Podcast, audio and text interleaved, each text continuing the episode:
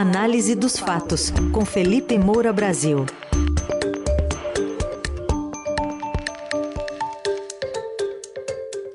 Hoje, com foco nas discussões sobre a proposta de emenda constitucional da transição para garantir um Bolsa Família fora do teto de gastos.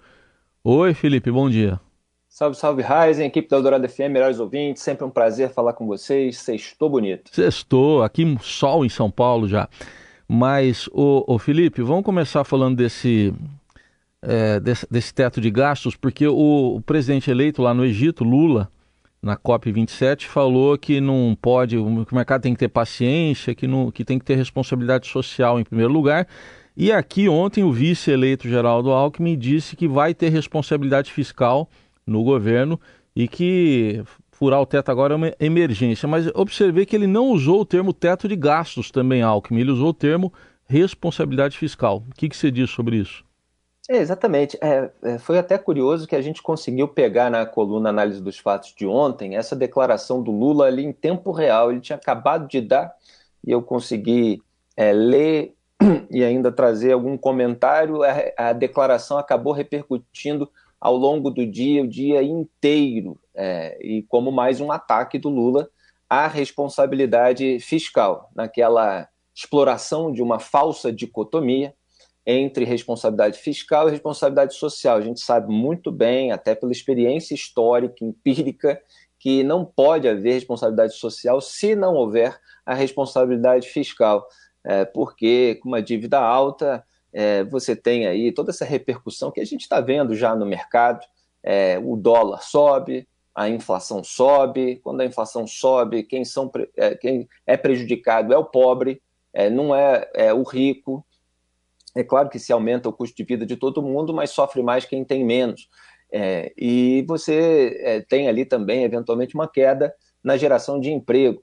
Então, o Lula ele fica colocando lenha nessa fogueira para ter uma postura mais política de é, suposto defensor dos pobres, é, obscurecendo o funcionamento dessas engrenagens econômicas. É, você apontou muito bem, Heisen, Geraldo Alckmin ele está saindo como bombeiro pela segunda vez aí nesse caso. Fez isso quando Lula deu aquela primeira declaração que já é, derrubou a bolsa, já elevou o dólar, fez isso novamente com essa segunda declaração no mesmo sentido. O Lula na corrida eleitoral falava em acabar com o teto de gastos. Então, ainda existe uma dúvida é, sobre que tipo de âncora fiscal vai permanecer. O que o Alckmin fez foi dizer que não há possibilidade é, de o governo ser irresponsável do ponto de vista fiscal, quer dizer, de não haver responsabilidade fiscal nesse governo, que é um discurso oposto àquele que o Lula está fazendo. Então, assim, é como se você tivesse o, o, o tira mal e o tira bom atuando, fazendo um jogo duplo. O Geraldo Alckmin está se prestando a esse papel é, de é, participar desse jogo duplo é, é petista. É, mas ele não fala do teto de gastos, porque não está definido ainda se o teto de gastos vai ficar.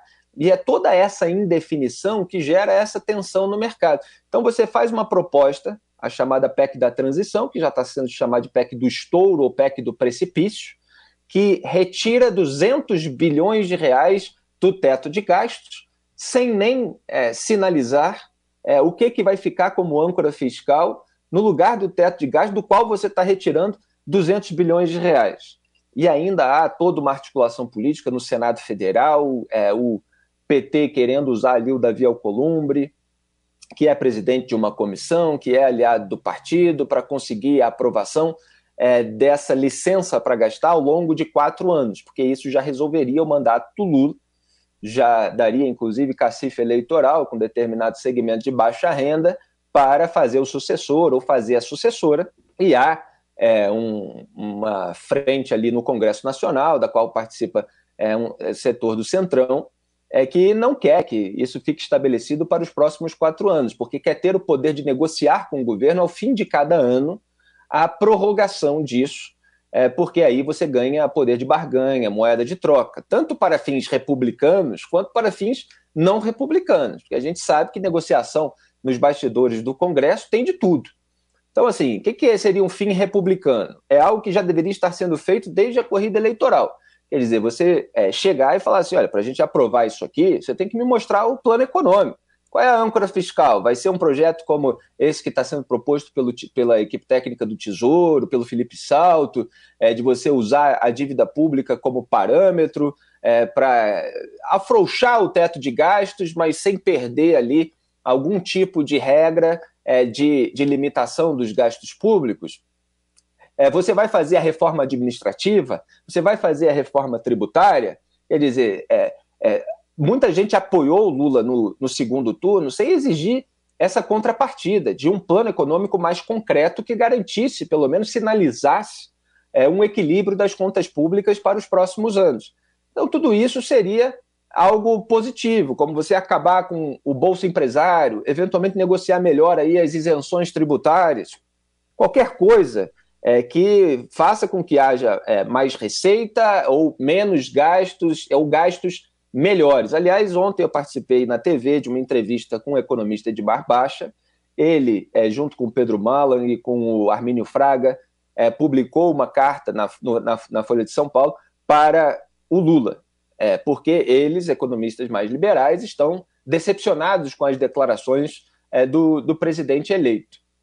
E aí eu citei ali o trecho, um trecho final é, da carta dele, é, em que se falava de prioridades, e eu perguntei a que, afinal, se dá prioridade no orçamento brasileiro em detrimento dessas áreas de impacto social, quer dizer, em detrimento dos pobres. E aí ele falou, é, as respostas dele na entrevista foram muito diretas e objetivas. O Edmar Baixa falou: olha, nós temos é, os maiores gastos do mundo com funcionalismo público e com a Previdência. E o que sobra, a Previdência, apesar da reforma, é, e o que sobra vai para emendas parlamentares. Então, onde é que tem prioridade aos pobres assim? É, então, é claro que precisa haver é, uma, uma reforma em relação a essas prioridades. Quando se fala em emendas parlamentares, é sempre bom. A gente comentou em muitas colunas aqui o caso do orçamento secreto, sempre lembrando que já havia emenda individual, quer dizer, cada parlamentar pega ali para supostamente investir no seu reduto eleitoral, mais de 15 milhões de reais. Ao, passar dos anos, esse valor foi aumentando, chegou a 19 milhões de reais. Você tem as emendas de bancada, que é mais uma fatia do orçamento destinada aos parlamentares do mesmo reduto eleitoral, e aí eles debatem onde esse dinheiro vai ser investido. E aí se criou uma terceira emenda, que são as emendas do relator, que é o caso do orçamento secreto. Durante dois anos, cada parlamentar pegou uma quantia, sem deixar o rastro, o nome, sem dizer quanto foi. Depois, é, a equipe do Estadão revelou isso, um escândalo no governo Jair Bolsonaro, e se cobrou um pouco de transparência, mas nunca teve a transparência completa e ainda tem uma decisão pendente no Supremo Tribunal Federal. E aí, com todos esses gastos é, feitos de uma maneira indevida, é, você chega nessa hora em que você tem uma população a ser atendida, que está necessitada, desesperada, e se faz uma chantagem emocional, que é preciso gastar é, é, com ela o que todo mundo concorda, mas de uma maneira completamente é, inapropriada. Quer dizer, o que deveria haver é uma priorização daqueles gastos mais necessários no orçamento, havendo corte dos gastos que são desnecessários. Então, a gente está vendo agora, por exemplo, outra discussão é, sobre o que fazer com o espaço orçamentário criado caso realmente os 105 bilhões de reais que já estavam previstos dentro do teto para o Bolsa Família, Auxílio Brasil, como foi chamado pelo, pelo Jair Bolsonaro, realmente saiam. E aí se tem uma discussão aí é, no, no PT, é, é, porque o, o, a equipe do Lula quer usar esses recursos para um monte de coisa. Né? Estava vendo aqui que é aquela, aquele caso do aumento do salário mínimo acima da inflação, 1,4% a mais, para chegar ali em 1.320%. Aí você tem outras coisas também que demandam uma certa vigilância. É, para expandir obras de infraestrutura, aumentar o orçamento de órgãos do governo, como o DENIT, é o Departamento Nacional de Infraestrutura de Transporte, e mais programas sociais na área de habitação, deve se voltar a chamar de Minha Casa Minha Vida, e também o Farmácia Popular. Quando se fala no DENIT, aí eu já ligo o alerta, porque é um departamento onde houve escândalos de corrupção ao longo dos governos do PT.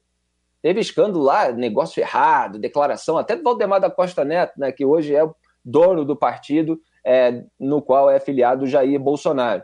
É, em fevereiro desse ano, teve operação da polícia contra servidores do DENIT. Quer dizer, continua sendo é, um local onde há é, negociações escusas, para a gente dizer o mínimo.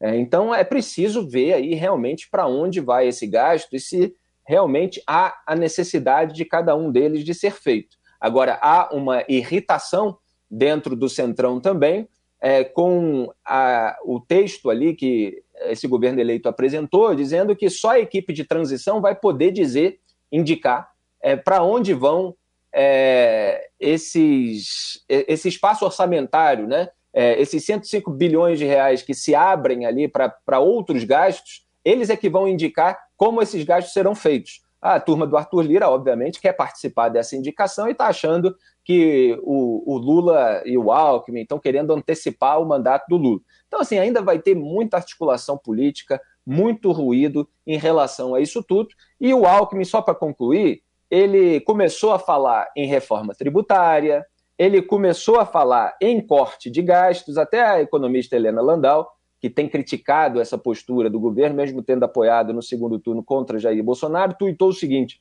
pelo jeito e com muita demora caiu a ficha e Alckmin fala em corte de gastos. Vamos ver se vão recuar na PEC, tanto no prazo quanto no valor. Pois é, ainda vai ter muita novela, Heiser. Muita novela para a gente acompanhar a novela da transição que prossegue. Vamos ver com a volta do presidente eleito ao Brasil também, se alguns nomes também já começam a ser a sair do papel. E segunda-feira tem mais coluna análise dos fatos. A coluna de hoje vai estar daqui a pouquinho no radioeldorado.com.br e também nas plataformas de áudio. Obrigado, Felipe. Bom fim de semana. Bom fim de semana a todos. Semana que vem a gente já começa a falar sobre 2026, porque até no campo da direita a gente já vê alguma movimentação de descolamento em relação a Jair Bolsonaro. Um grande abraço, Valeu. tchau.